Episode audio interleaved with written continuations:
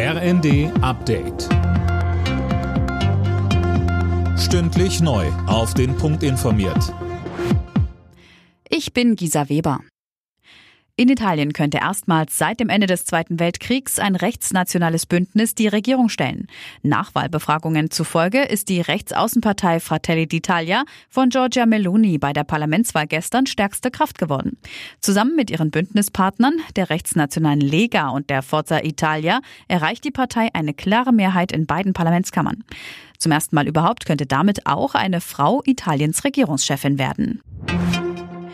Deutschland bekommt noch in diesem Jahr Flüssiggas aus den Vereinigten Arabischen Emiraten. Das hat der Energiekonzern RWE während des Besuchs von Kanzler Scholz in Abu Dhabi mitgeteilt.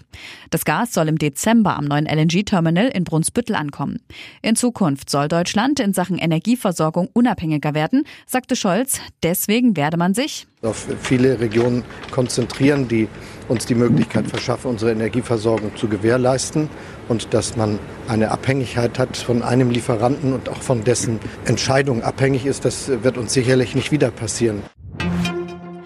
Obwohl die Justizbehörden im Iran davor gewarnt haben, sind erneut zahlreiche Demonstranten, unter anderem in Teheran, auf die Straße gegangen.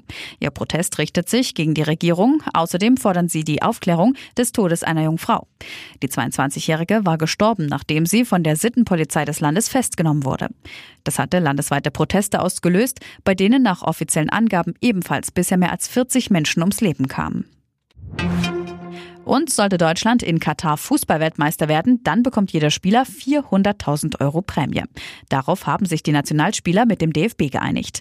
Das sind 50.000 mehr, als es bei einer erfolgreichen Titelverteidigung 2018 in Russland gegeben hätte. Alle Nachrichten auf rnd.de